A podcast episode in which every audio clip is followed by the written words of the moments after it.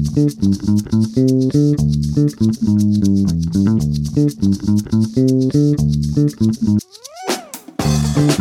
¿qué tal? Muy buen día a todos y bienvenidos al podcast ANADE.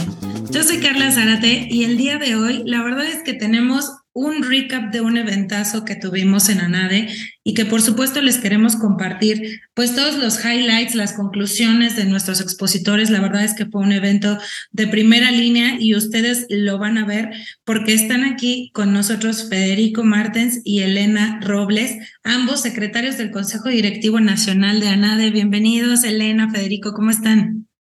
Carla, muchas gracias por la invitación. Un saludo a los dos. Muchísimas gracias, Fede. Muchas gracias, Carla. Elena, ¿qué tal? Un saludo afectuoso igualmente al auditorio. Y pues bueno, vamos a entrarle. La verdad es que eh, ustedes me dirán quién quiere empezar. Me gustaría que me contaran un poquito, eh, primero, bueno, pues cuáles fueron las mesas, cuáles fueron los temas que se tocaron, la calidad de los expositores, que la verdad, este, enhorabuena porque ha sido un evento, creo yo, eh, en donde se juntaron muchas personalidades y la verdad es que creo yo que las conclusiones de, de este eh, evento que se denominó Perspectivas 2023 nos va a servir de mucho, como dice el título, durante este año, ¿no? Sí, Carla, muchas gracias. Fede, si estás de acuerdo, empiezo yo. Nada más quisiera dar como un breve eh, antecedente. Este evento ya es pues una tradición en ANADE. con él empezamos el año legal de ANADE y pues históricamente siempre se ha, se ha organizado eh, con, la, con la finalidad eh, de tratar temas de, como su nombre lo dice, pues de perspectivas jurídicas, legislativas, económicas, y en este caso fue muy importante también involucrar el tema político electoral, batallas y retos eh, de la democracia, fue la primera mesa, y creo que es un evento muy completo, me, me dio mucho gusto ver pues a muchos analistas y no analistas en él, y, bueno, ahorita ya entraremos un poco a detalle. Fede, si quieres, empieza tú ya hablándonos un poco de, la composición de las mesas, pero creo que a, decir de todos los asistentes, pues fue un evento muy completo y que nos dio a los abogados de empresa pues una perspectiva y un panorama muy importante pues para arrancar el año y ver dónde tenemos que centrarnos, no solo como abogados, sino en nuestras empresas en la atención, ¿no? Coincido con lo que, con lo que bien comentas, mi estimada, mi estimada Elena. La verdad es que además de ser el evento que marca el, inicio del, del, año y en este caso el bienio para, para este, la verdad es que es muy útil puesto que lo debemos tomar como una verdadera, verdadera brújula de, lo que nos depara el año, que, a partir de lo que allí platicamos y, allí se debatió, pues serán este, pues grandes retos. Y miren, este, las, las mesas que, que, se integraron. Comenzamos primero con la mesa de batallas y retos de la democracia, una super mesa donde, bueno, naturalmente hablamos del tema del momento, del plan B, del proceso electoral 2023-2024. Después tuvimos la mesa de perspectivas jurídicas, donde hablábamos del, del entorno jurídico, de lo que nos espera como, como abogadas, como abogados, este, los grandes retos de la Suprema Corte, su nueva presidenta. Después platicamos del entorno legislativo, político del, del, país. Este, ahí ya platicaremos, ¿no? Pero comentábamos este, la, la gran efervescencia política que solo irá en aumento en virtud de los procesos electorales en puerta, ¿no? Coahuila, Estado de México y bueno, pues el, principal el próximo año 2024. Después tuvimos la, la, mesa y esta fue la mesa de, cierre, la de perspectivas económicas este, con, con, grandes expositores como las anteriores, donde platicamos un poco del, entorno internacional, del entorno nacional, de, de, de, México, de su situación económica, financiera, los, los desafíos, las grandes oportunidades por delante y a grandes rasgos esa fue la, eh, esa fue la, la gran mañana que tuvimos. A un servidor le tocó dar las, las, las conclusiones y, y, la verdad, Elena no me dejará mentir, pues fue una, fueron horas muy bien invertidas, este, donde obtuvimos muchísimo valor todas y todos los asistentes. Totalmente, y, y de verdad que eh, me gustaría entrar justo a ese tema de las conclusiones, porque como bien señalan ambos, han sido temas que sobre todo en este momento son de coyuntura, ¿no? Eh, un, un entorno legislativo en donde tenemos pues muchas de las iniciativas que se tienen que discutir, aprobar, etcétera, eh, en aras de, de, esta perspectiva política que teníamos, como decía Fede, en donde vienen elecciones. Entonces, todo esto la verdad es que está jugando eh, pues algo muy importante para el país, incluso para temas económicos, ¿no? Eh, entonces, ¿qué me pueden decir al respecto de lo que son ya como las conclusiones de cada una de las mesas?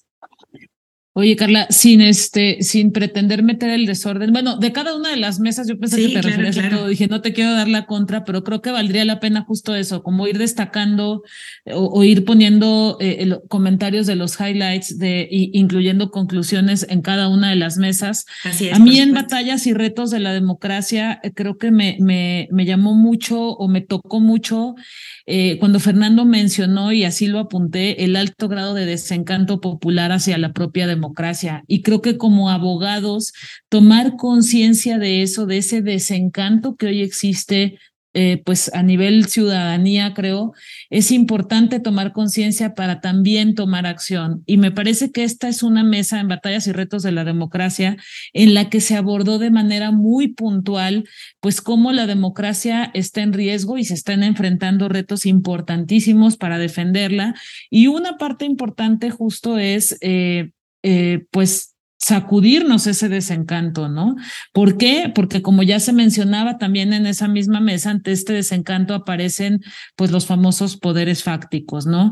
Creo que eh, parte de, los comentarios también muy importantes de esta mesa es el riesgo en las elecciones de 2024 y, y todo lo que implica esta, esta pues potencial reforma del plan, del famoso plan B, ¿no? Y lo que va a significar pues para la Suprema Corte que seguramente tendrá en sus manos decisiones importantes al respecto, ¿no? No sé, Fede, si tú quieras agregar algo. Sí, pues mira, recordar ahorita que me dejaste pensando con tus palabras, Elena, este, este recuento que se hizo entonces acerca de, de las distintas este, reformas y movimientos electorales. Hicimos remembranza de la reforma política de José López Portillo en 1977, después con Miguel de la Madrid, la reforma de Salinas, no se diga lo que, lo que nos dejó Ernesto Cedillo de, de, una gran reforma de, gran calado y después la gran reforma tras el triunfo de, Felipe Calderón, impulsada por, el grupo que hoy, que hoy ostenta el poder. Y el elemento común, el denominador común de estas reformas es que eran un reclamo vigoroso de la sociedad civil, es decir, no, no, no eran una imposición del poder, sino que fueron fruto de, movimientos, de, liderazgos y de una fuerza social llamando a, más democracia. Y, el denominador común es que siempre han sido reformas tendientes a fortalecer al, árbitro, a tener reglas claras, a tener un, un ente neutro.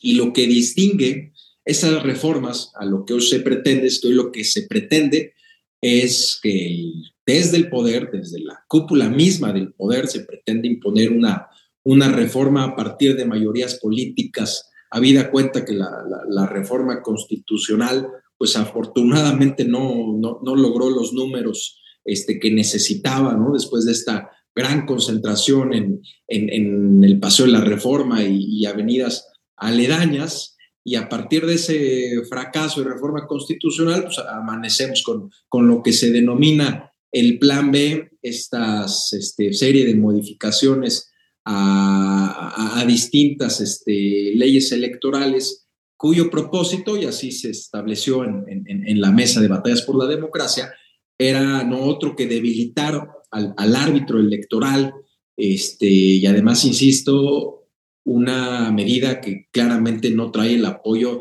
de todas las fuerzas políticas. Lo que se dijo también fue que desde la reforma de 1977 y que eso legitima las elecciones, es el hecho de que han sido reformas que parten de consenso, porque si no, si no inicias y si no promueves consensos en una reforma electoral, pues ya estás pegándole a la credibilidad de la siguiente elección, ya estás pegándole a la legitimidad del funcionario que resulte electo a propósito de una elección que deriva de modificaciones legislativas que no fueron aprobadas por consenso y eso debiera preocuparnos a, todos. Creo que es un mensaje importante de lo que se, dijo en, esta primera mesa.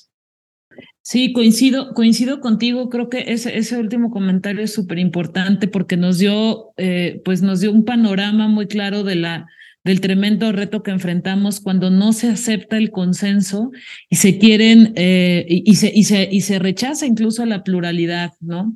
Y creo que esa es la característica de lo que al menos en, en, este plan B, con estas leyes, se está, se está pretendiendo imponer, ¿no? Un, control que no esté que, no, que no tenga un consenso y que claramente pone en riesgo eh, pues la legitimidad, como ya lo, bien lo mencionas, Fede, de las, de las elecciones en 2024, ¿no?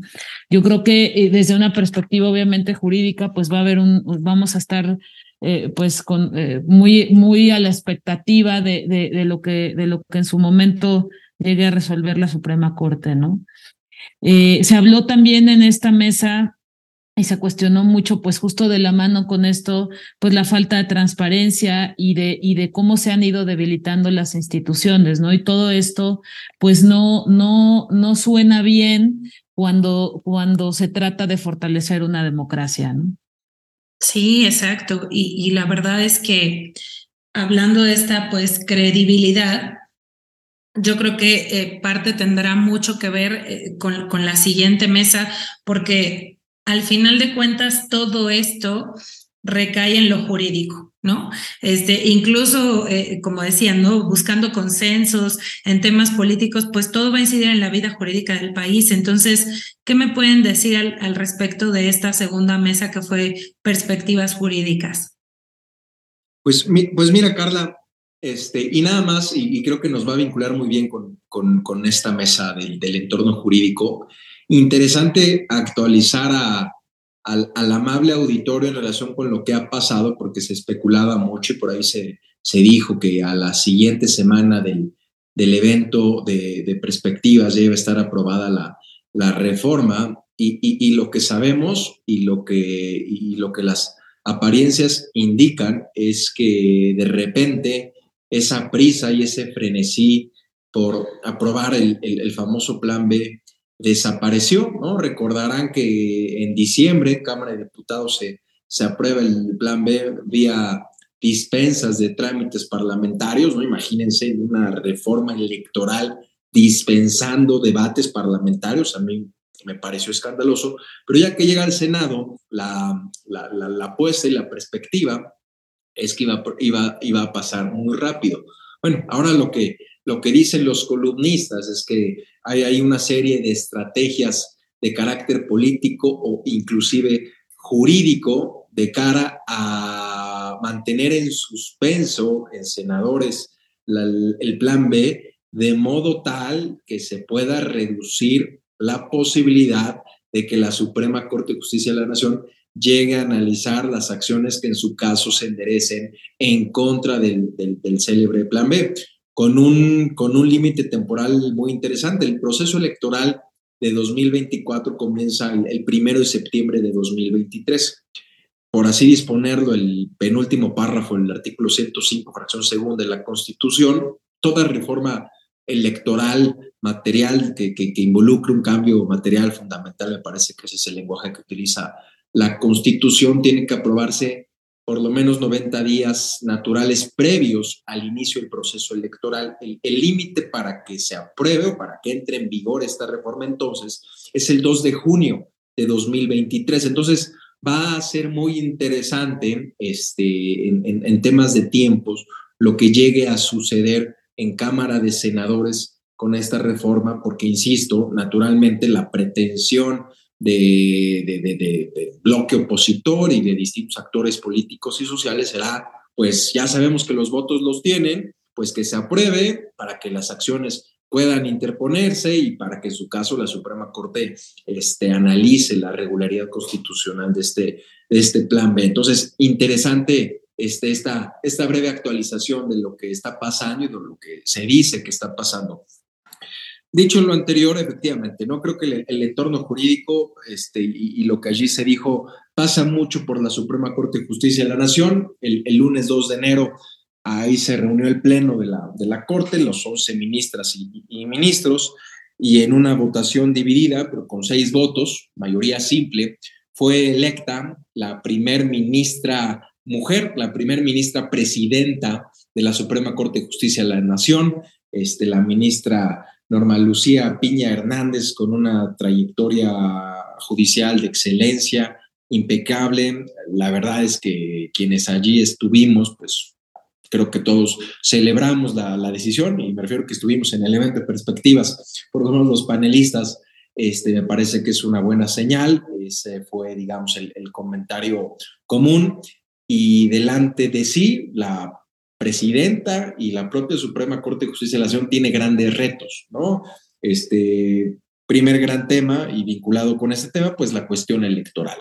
Eh, sea que, el tiempo apremie, o sea que tenga un poco, algunas semanas adicionales. Lo cierto es que la Suprema Corte de Justicia de la Nación tendrá que decidir qué hacer frente al plan B, ¿no? Tendrá que, que priorizar probablemente el estudio del plan B y creería que lo que ahí suceda nos dirá mucho de, las ministras y los ministros que están ahí, tratándose de acciones de inconstitucionalidad. No olvidemos que se requieren ocho votos para invalidar una, una ley en sentido formal y, y, material, una mayoría pues bastante, bastante extensa, ¿no? Ocho, ocho de, de, 11, y ese pues será un gran reto que tendrá la Suprema Corte de Justicia de la Nación. También otro tema donde, donde se hizo mucho énfasis fue en el tema de la, de la militarización, ¿no? a, través de distintas medidas legislativas y, administrativas, pues este gobierno ha, vamos a llamar, ha, seguido un proceso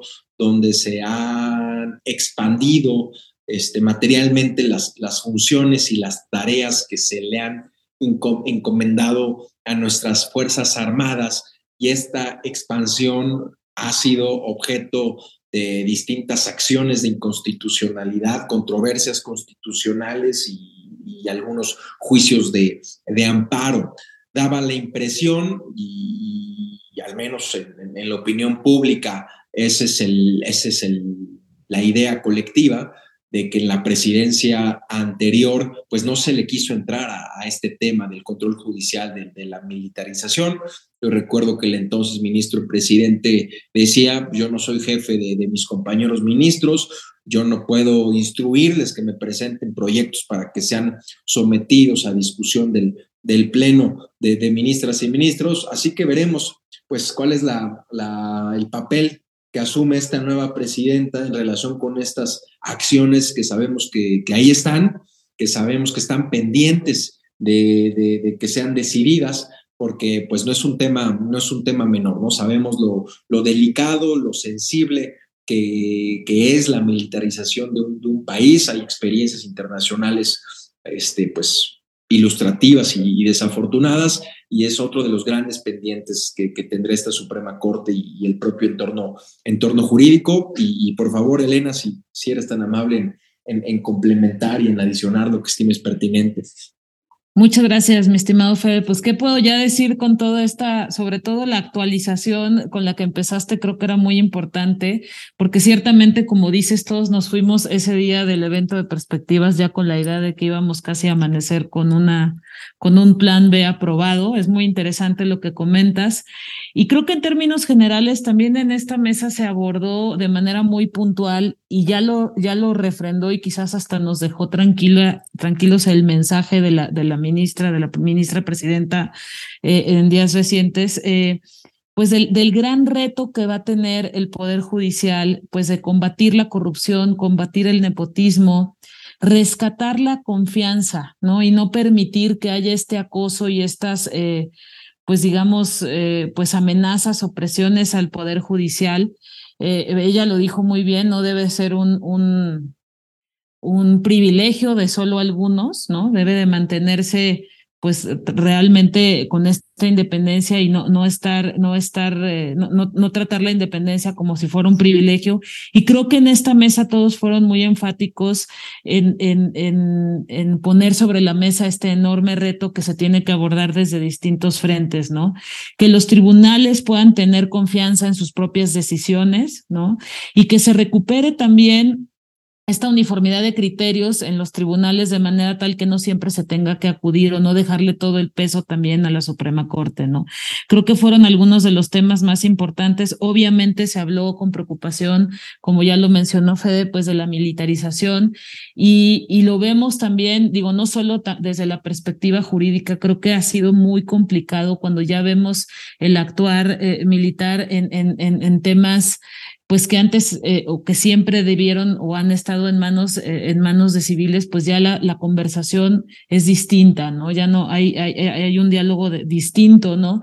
Que, que me parece que rompe de alguna manera con la naturaleza de las operaciones en el día a día. ¿No? Entonces yo creo que pues son temas, como bien dice Fede, que, que están ahí pendientes de resolver y que representan retos importantes. Creo que pues esta, esta mesa, sobre todo esta, creo que nos deja a todos eh, como abogados el, el, el gran compromiso en el día a día en nuestro ejercicio profesional de pues no, no, no quitar el dedo del renglón y llegar muy bien preparados en todos los temas que nos toque abordar. Totalmente, yo creo que eso es parte fundamental, como bien dices, Elena, de que lo importante de todo esto y de saber qué es lo que tenemos enfrente, es estar preparados, porque a final de cuentas los abogados estaremos jugando un papel importantísimo, ya sea para acudir a tribunales o ya sea para levantar la mano eh, con la Suprema Corte de Justicia, etcétera. Entonces, la verdad es que eh, qué bueno que lo mencionan y, qué bueno que, que parte de este evento nos deje con esa reflexión, ¿no? Absolutamente. Y pues bueno, ahora sí que eh, por favor sigan porque la verdad es que creo que todavía nos faltan eh, algunas cosas más de comentar. Eh, no sé si quieran tocar un poquito más del entorno legislativo. Si quieres, si quieres ahí te doy algunos comentarios, este, estimada Carla, en relación con el entorno legislativo, este, diagonal político del país, de algo que, que a mí me llamó mucho la, la, la atención, ¿no? Y que tiene que ver con este juego, con este ajedrez político que nos espera en, 2023. Primero, se hizo, se hizo mención y, recordamos que hay dos procesos electorales para, para elegir a, gobernador y algunos otros cargos de elección popular, pero bueno, desde luego llama más la atención el tema de, de, la gubernatura, tanto en Coahuila como en el Estado de México, y, y sin, sin subestimar la importancia que tiene un, un estado como Coahuila, pues sí se nos hizo ver la importancia que tiene el Estado de México por ser un, una suerte de, reflejo, de, microcosmos del, territorio nacional. La importancia que tiene el Estado de México, este, se nos recordó que, el padrón electoral más grande de la entidad con el padrón electoral más grande es el padrón del, Estado de México y lo importante que será esta elección de cara al próximo, al próximo proceso electoral. ¿eh?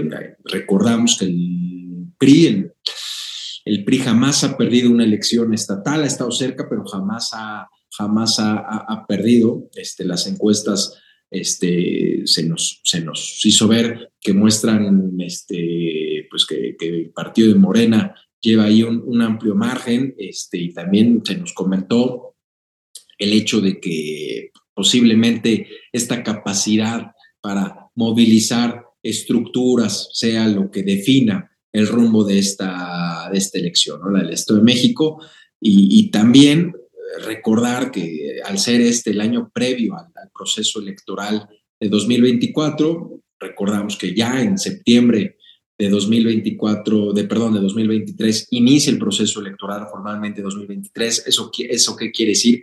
Que muy pronto habrá definiciones políticas, eso quiere decir que muy pronto comenzarán las encuestas en forma del partido en el poder para elegir a su candidata, candidato, lo mismo con la alianza opositora, lo mismo con otros partidos este, políticos. Así que este tema de la efervescencia política estará muy, estará muy presente vamos a ver, ya, ya inició como tal el, periodo ordinario de, sesiones y me parece que ahorita el debate está muy concentrado en el tema del plan B, pero hay que estar muy atentos este, a, posibles nuevas reformas. Sabemos que hay grandes temas pendientes en, en Cámara de Diputados, en Cámara de, de Senadores, y, la conclusión que, que, allí alcanzamos es que tendremos dos, tres meses máximo de, de actividad legislativa y después pues todo se va a, centrar en, temas políticos, temas electorales, campañas, movilizaciones y hay que estar muy, muy atentos. Este, recordar que por este cambio que hubo también en sede constitucional, el, actual presidente dejará de serlo su último día de gobierno es el 30 de septiembre de 2024, es decir, ya estamos, vamos a decir, en la recta final del actual presidente, la lo que se nos explicaba en, nuestro evento de perspectivas es que probablemente el presidente quiera redoblar esfuerzos y, ¿cómo se llama? Y que su gran proyecto de transformación perdure, subsista y esos temas que todavía están en la agenda, que todavía están pendientes, pues tratar de, tratar de alcanzarlos. Sí, correcto, y la verdad que lo resume súper bien. No sé, Elena, si, si tengas algún otro comentario que añadir adicional a esto.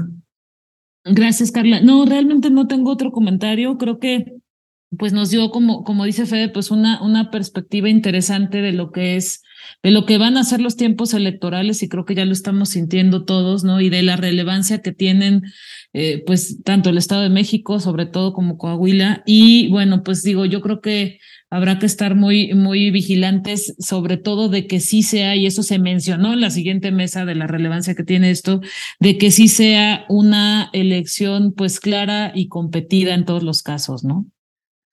Totalmente. Y, la verdad es que eh, me gustaría que, que, me dieran sus últimos comentarios con respecto al tema económico fiscal, porque como ya lo veníamos diciendo, a final de cuentas todo lo que nos están comentando incide directamente, ¿no? Entonces, ¿qué nos dicen al respecto de esas perspectivas económicas que se pueden dar en este año? Eh, bueno, si, quieres te doy yo aquí unos comentarios. Me tocó moderar esta mesa. Eh, nos acompañaron eh, pues un economista, Luis de la Calle, y una fiscalista, ambos extraordinarios, Nora, buenísima. Y creo que se complementaron muy bien. Eh, no me dejarán mentir quienes estuvieron ahí, Fede, tú que estuviste, que pues veníamos de tres mesas donde se planteó de manera muy contundente los retos y difíciles momentos que estamos viviendo, pues en temas, ya lo dijimos, ¿no? Lo quiero repetir, ¿no? Y creo que el mensaje o la perspectiva que nos dio Luis, eh, el doctor Luis de la Calle, fue muy buena porque nos habló de cuáles son las ventajas que hoy tiene el país. Eh, eh, para poder estar bien, ¿no? Y creo que, creo que fue un mensaje como más pues más eh, de, cómo sí, más alentador, ¿no? Una de las fortalezas que tenemos en México, lo mencionaba él, es que, y me encantó el término que utilizó, es que estamos en el vecindario correcto, ¿no? Habló de este concepto ya tan conocido ahora del nearshoring y que tenemos que aprovechar la posición y la situación en la que estamos, ¿no? Habló también de que las empresas en México, pues son empresas eh, que están cada vez más generando valor ¿sí? Transformación de la capacidad de las empresas en general valor y esto quiere decir, él hablaba de dos cosas, ¿no? Que se conjugan, eh, pues tienen una capacidad de pagar mejor y ser generadoras de empleo y de generar utilidades, ¿no? Y creo que esto, pues hay que saberlo aprovechar, ¿no? Y algunas de las condiciones para que tengamos éxito en México desde, una desde un punto de vista económico, habló de la solidez y de la independencia del Banco de México, eh, de la relevancia que tiene que se mantengan las finanzas públicas sanas, eh, que no entremos en conflictos en el tema del TEMEC, que creo que esto ya es un riesgo, ¿no? Y que se den elecciones transparentes y competidas. Esto sí puede llegar a ser eh, un, un tema de afectación, el tema de afectación económica, el tema de las elecciones o el tema también de cómo afecta el Estado de Derecho, ¿no? Y desde en, en, las perspectivas económicas. Entonces, digamos que fue una mesa en la que se puso, se sentaron las bases de cómo o qué tendríamos, en qué tendríamos que concentrarnos en el país pues para hacerlo bien desde una perspectiva económica, invertir en excelencia logística, concentrarnos en el tema de la energía, la competencia eh, por el, por el liderazgo tecnológico y, muy importante, el Estado de Derecho. ¿no? Entonces, eh, y desde una perspectiva económica, pues Nora nos platicaba un poco, creo que, creo que muy atinadamente, que si bien no ha habido una reforma fiscal, pues sí nos encontramos en momentos en que por distintas disposiciones, eh, y sobre todo hablamos también en esa mesa de, lo que ha impactado la reforma, la reforma laboral, que fue una reforma más, más fiscal que laboral, pues de cómo a pesar de no haber una reforma per se fiscal, pues nos encontramos en momentos en que en los temas de cumplimiento y en los temas de soporte a nuestras operaciones es muy importante pues que, que nos mantengamos vigilantes al interior de las empresas, todos estos temas de razón de negocios, eh, de la materialidad de las operaciones, pues obligan a las compañías y obligan al, al, quehacer de todos los abogados internos de empresa, pues a mantenernos con mucho orden, pues para no caer en, en, contingencias eh, relevantes ante, ante, ante la autoridad fiscal, pues que hoy la estamos viendo pues con un brazo muy duro, ¿no?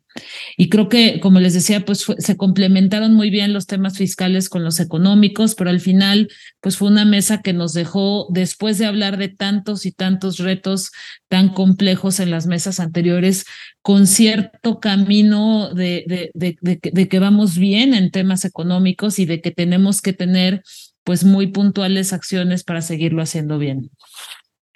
Completamente, la verdad no lo pudiste decir mejor, porque como decías en la parte fiscal, sobre todo, el hecho de que no haya una reforma directa, vamos a llamarlo así, no quiere decir pues que el SAT sobre todo pues esté sobre la recaudación y que por supuesto incide directamente en la economía del país. Entonces, el hecho de estar completamente ordenados eh, yo creo que va a ser crucial para evitar cualquier tipo de contingencia, ¿no? Y no, y no sé, eh, Fede, si tengas también algún otro comentario al respecto del, tema económico o fiscal coincidir nada más con los comentarios que hace Elena, que fue una gran, un gran mesa, una gran mesa de cierre puesto que nos permitió pues saber ¿no? esta interacción entre lo, lo político, lo, lo jurídico, con, con, lo económico. Y, y, si bien creo que el mensaje es, a pesar de los pesares, México se mantiene como una buena opción de inversión por el barrio en el que está, es decir, pues hay que voltear a ver qué está pasando en Perú, qué está pasando en Colombia, qué está pasando en Argentina, bueno, pues eh, parece que, que, que, ¿cómo se llama? Que en el barrio, pues México no luce, no, no, no luce tan mal y bueno, el tema este estratégico del, del, del nearshoring, ¿no? Eh, que, que, que, supone que las empresas pues están eh, replanteando dónde quieren que esté su, su, su cadena de valor, su cadena de suministro, acercarlo a, a, a, ¿cómo se llama? O concentrar, regionalizar esta, esta cadena de suministro y que el gran ganador puede ser un país como, como México, que tiene una ubicación privilegiada una ubicación geográfica privilegiada y que lo mucho que puede, que pueda aprovechar esta, esta situación.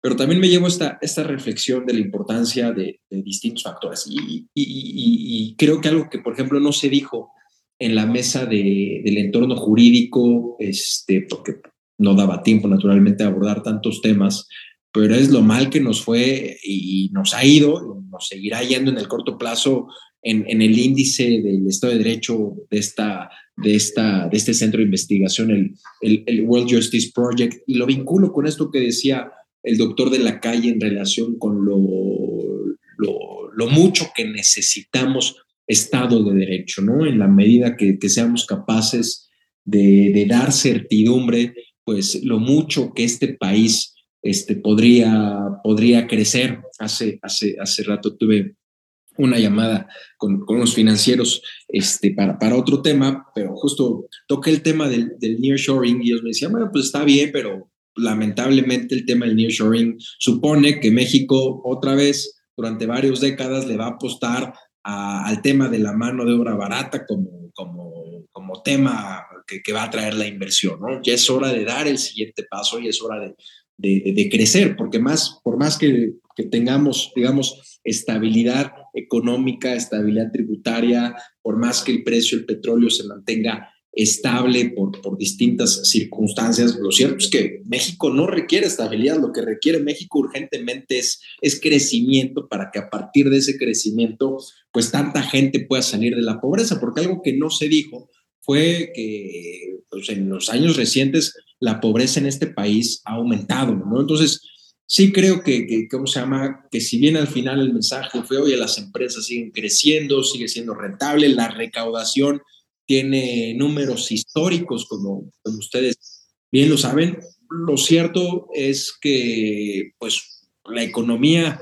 está dejando mucha gente atrás y, creería importante este mensaje del doctor de la calle de poner el acento en el Estado de Derecho como factor que nos puede impulsar verdaderamente a, crecer y no crecer por crecer, sino crecer de manera equitativa y, ¿cómo se llama? Y que tantos millones de mexicanas y mexicanos puedan, puedan salir de la, de la pobreza y, progresar y desarrollarse. Y me parece muy, muy enriquecedor y muy interesante, Fede, lo que acabas de comentar, sobre todo en términos, eh, y, ciertamente no se comentó ese día de, cómo ha crecido la pobreza. Eh, creo que muchos de los comentarios de esta mesa en, en, materia económica pues iban eh, muy, muy encaminados a ver cómo va el rumbo del país, pero no me quiero quedar sin mencionar esto. En días pasados estaba leyendo a una filósofa que yo admiro mucho que se llama Marta Nussbaum y ella hablaba del quehacer legislativo, de cómo, de cómo puedes valorar la norma, ¿no? Y me, encantó una frase que, que, le leí que decía, los datos globales no son suficientes para una evaluación normativa acerca de cómo le va a una nación. Necesitamos saber cómo le va a cada uno, considerando a cada uno como una vida separada. Y me parece que ese es uno de los grandes retos que enfrentamos como abogados desde las distintas trincheras donde estamos, ¿no? Eh, desde el quehacer de la norma, la aplicación de la norma, la defensa de la norma, ¿no? Cómo, cómo eso se traduce en la calidad de vida de cada uno y cómo eso puede fomentar o no la inversión en un país, ¿no? Entonces, eh, pues creo que, eh, y, con esto, pues yo, yo terminaría mi comentario, Carla, me parece que estos, un evento como este, eh, tan nutrido de tantas reflexiones de lo que se dijo, pero me encantó lo que dijo Fede, y de lo que no se dijo, pues te pueden dejar tareas, reflexiones y, mucho, y mucho que aportar a lo largo del año. Por eso me encanta que a nadie empiece con un evento como este cada año. La verdad que sí, o sea, han sido eh, grandes comentarios y como bien dicen, tanto lo que se dijo como incluso lo que no se dijo, nos deja reflexionando y, sobre todo nos deja preparados, creo yo, ¿no? Eh, para lo que viene, para lo que tenemos que hacer, como decía Selena, como abogados, de estar completamente no nada más al tanto, sino activos en esto. Entonces, la verdad les agradezco muchísimo a ambos por haber estado con nosotros. Me encantaría que nos dieran pues su comentario final o su reflexión final muy personal, o sea, a ustedes realmente qué les deja este evento y estas reflexiones. Y si quieres, empezamos contigo, Elena. Sí, pues digo, ya lo dije ahorita un poco al, cerrar mi comentario anterior. A mí me, me, me dejó como muchas inquietudes de temas jurídicos en los que quisiera profundizar, de temas en los que tengo que poner la atención como abogada de empresa, como, como abogada en general, como abogada de empresa y como ciudadana, ¿no? Y de la importancia que tiene socializar también todos estos temas. Creo que una parte importante para, para como antídoto ante esta apatía a la que se referían en la primera mesa eh, es socializar y hablar de estos temas, sí como abogados, pero con un lenguaje mucho más accesible. Hoy más que nunca debemos como abogados estar cercanos en estos temas a la gente que no lo tiene tan claro y no lo entiende y que nosotros tenemos mucho valor que aportar. Y creo que para mí, pues yo me salí como con esa encomienda de estos retos solo se van a enfrentar de manera correcta, pues preparándonos todos los días, dialogando mucho y socializando mucho a todos los niveles los retos que hoy enfrentamos, ¿no? Yo con eso me quedo y, y pues muy, muy contenta de haber podido participar en una mesa eh, y de haber estado ahí, pero también de haber moderado y de pertenecer a la NADE, que es este, pues con este tipo de eventos y con estas iniciativas, pues es una gran contribución a, la abogacía. Totalmente, y muchas gracias. Fede. Claro que sí, Carla. Pues mira, creo que, que, la gran conclusión que, que un servidor se lleva es la, la necesidad de, de, ocuparnos, ¿no? También preocuparnos y, estar atentos y, y, entender lo que está pasando, pero creo que, que, la labor no se agota ahí, ¿no? Pues uno, uno no va a, a, escuchar a, a, gente que sabe de tantos temas simple y sencillamente para, para enriquecer su, su, cultura, ¿no? Creo que la gran pregunta es, bueno, ahora, ahora ¿qué, ¿qué nos toca? ¿Qué nos toca como ANADE? ¿Qué nos toca como abogadas y abogados de empresa? ¿Qué nos toca como empresas? ¿Qué nos toca como despachos? Pero aún más importante, ¿qué nos toca como personas? ¿Qué nos toca como, como ciudadanos? Y creo que el, el, año que tenemos en, en, en, en puerta es una gran oportunidad. Este, estos grandes retos que, que hemos platicado es una, es una gran oportunidad para ocuparnos como ciudadanos, para ocuparnos como abogadas, como, como abogados. Tenemos el, el, el gran privilegio de, de, haber elegido esta profesión, de dedicarnos a ello, de tener a nuestra disposición además herramientas e instrumentos que pueden serle útiles a la sociedad, que pueden serle útiles a la empresa, que pueden serle útiles a, a México y utilizar y echar mano de estos instrumentos que, insisto, que como abogadas, como abogados tenemos, este, y también cumplir con nuestras deberes, nuestros deberes como, como ciudadanos, ¿no? Recordar que pues estamos aquí de, de paso, ¿no? La, nuestra vida desafortunadamente pues es efímera, este, pensando en, en, en la extensión de, de, de, de, un país, en la extensión de las distintas generaciones, y pues venimos aquí a, a, tratar de que la siguiente generación reciba un mejor país y de eso se trata, de, ocuparnos. Así que pues muchas gracias nuevamente Carla, Elena, siempre un placer. Al contrario, de verdad, muchísimas, muchísimas gracias a ustedes. Creo que nos han dado un panorama bastante completo, así que de verdad no me queda más que agradecerles a ambos, Fede, Elena, muchas gracias. Muchas gracias, Carla. Gracias, Fede. Un abrazo. Un abrazo. Y pues igualmente, como siempre, muchísimas gracias a ustedes, escuchas. Espero que este podcast haya sido pues un panorama bastante bueno de 2023. Así que nos vemos en el siguiente podcast, Anade. No se lo pierdan. Hasta luego, buen día.